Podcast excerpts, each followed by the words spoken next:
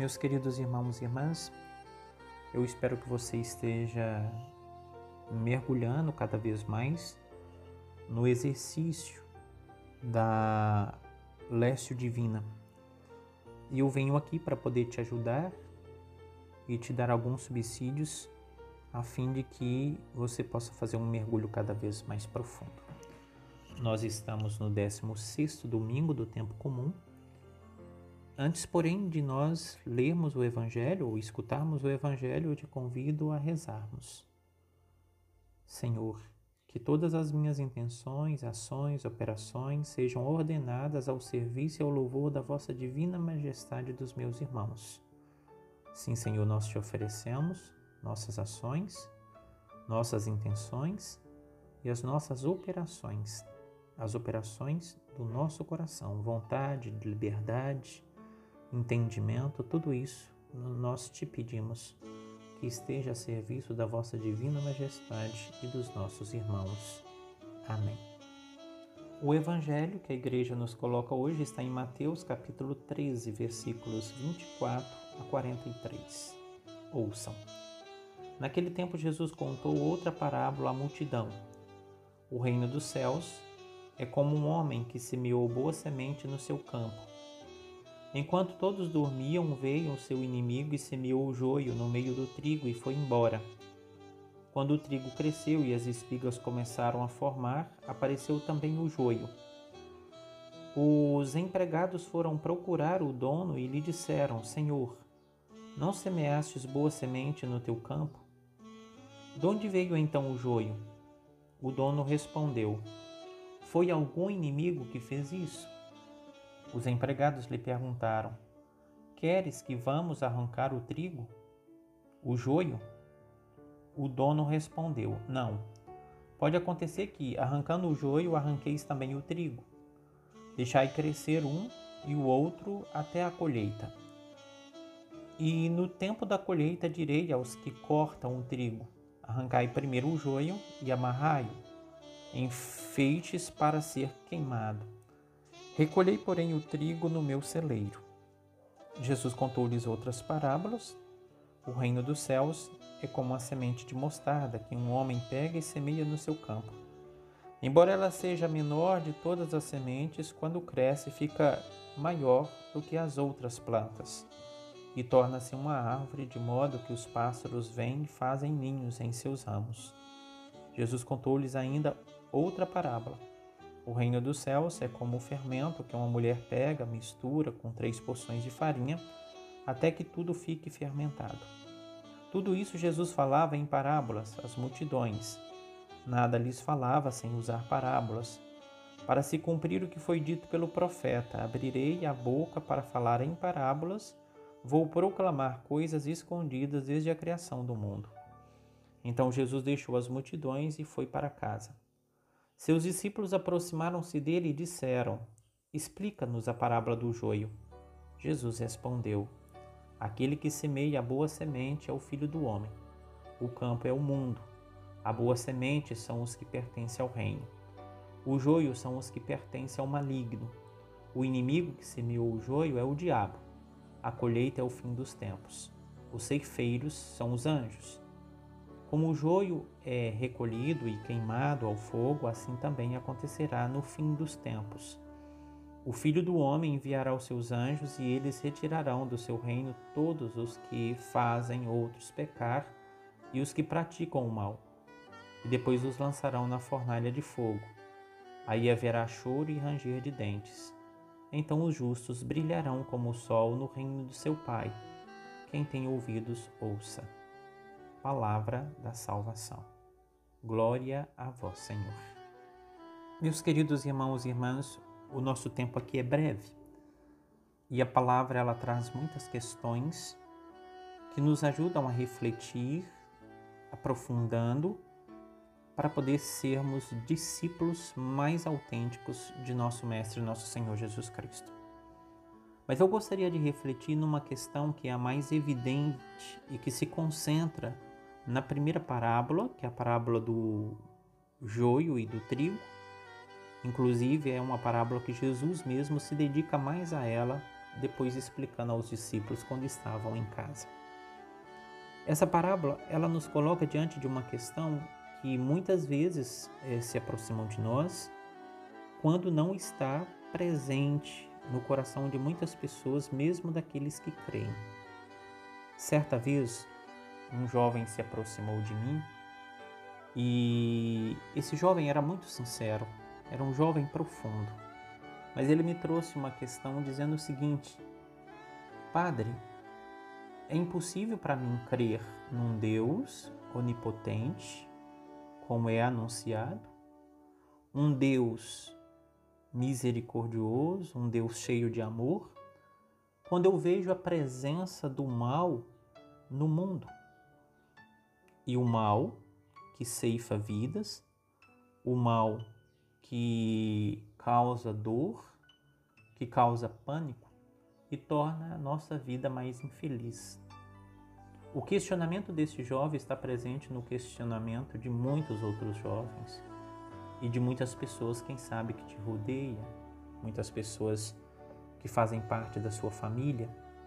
Lembrei-me também de uma questão colocada pelo nosso Papa Emérito Bento XVI, quase no finalzinho do seu pontificado. Ele apresentou a seguinte questão e da seguinte forma: Sem dúvida gostaríamos de uma onipotência divina em conformidade com os nossos esquemas mentais e os nossos desejos. Um Deus todo-poderoso que resolva os problemas, que intervenha para nos fazer evitar as dificuldades que vença os poderes adversos, que mude o curso dos acontecimentos e que anule a dor. Para muitos, para nós, para você certamente, torna-se problemático, difícil crer num Deus Pai e acreditar que Ele é todo-poderoso. Então, deste modo, muitos procuram refúgio em ídolos, cedendo à tentação de encontrar respostas numa presumível onipotência mágica e nas suas promessas ilusórias. No caso desse jovem que me abordou, para ele era difícil crer e por isso ele dizia que não acreditava. Mas vale a pena nós então agora adentrarmos nas respostas que o próprio Jesus traz para nós, porque essa é uma questão que o próprio Jesus teve que lidar diante da realidade em que ele viveu e anunciou a boa nova do reino de Deus. É a parábola do joio e do trigo, conforme nós escutamos. Existem alguns detalhes nessa parábola que eu gostaria de chamar a sua atenção para você depois meditar melhor sobre ela. Primeiro, Jesus conta parábolas dizendo é, o reino dos céus. Quando se trata de reino dos céus, nós pensamos no espaço acima de nós, o céu. Bento XVI ele nos alerta dizendo que esse espaço acima de nós ele é semelhante, não é? é Identifica-se com essa realidade interna nossa. E portanto, quando nós falamos reino dos céus, né, reino de Deus, ajudaria-nos mais dizer o reinado de Deus que deveria acontecer no nosso coração tem essas características que Jesus aborda nesta parábola. Primeiro, o, o, semeador ele semeou a boa semente e a semente ruim, que é a semente do joio, semente perigosa e venenosa, ela foi semeada à noite, à noite, quando todos dormiam.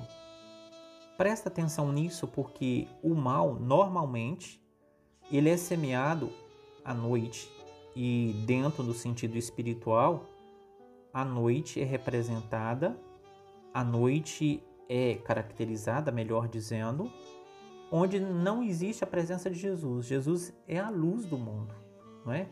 Aonde Jesus não é declarado, aonde não existe uma adesão explícita de fé em Jesus, mesmo que as pessoas são movidas por uma boa intenção, acabam se tornando muito vulneráveis e sujeitas a adotarem né, tantas outras situações e o próprio mal que muitas vezes vem embutido e travestido de coisa boa. Então é preciso entender que onde Jesus está tem luz. E onde existe luz, não é? Existe, na verdade, o reinado de Deus. E onde existe a luz de Jesus Cristo, o coração, a pessoa, a realidade, ela se torna mais é, forte na luta para poder se defender contra o mal que chega muitas vezes de uma maneira disfarçada. Outro detalhe importante de você observar aqui é que o joio ele cresce junto com o trigo. E enquanto ele não frutifica, ele é muito semelhante ao trigo. Deste modo a gente pode observar na realidade do nosso mundo e na realidade do próprio coração que o mal ele coexiste com o bem. Porém nós devemos notar que o trigo ele frutifica mesmo perto do joio e o joio também frutifica mesmo perto do trigo. Então, deste modo, o bem e o mal, que às vezes não é identificado, não é, no meio de certas circunstâncias, chegará um momento que ele vai frutificar. E na hora dos frutos é que nós conhecemos. O próprio Jesus, quando é, salienta a importância do discernimento, ele concentra a sua atenção nos frutos e nos convida, nos convida a fazer isso. Né? Uma árvore boa, ela não dá frutos ruins. E uma árvore ruim, consequentemente, também não dá frutos bons.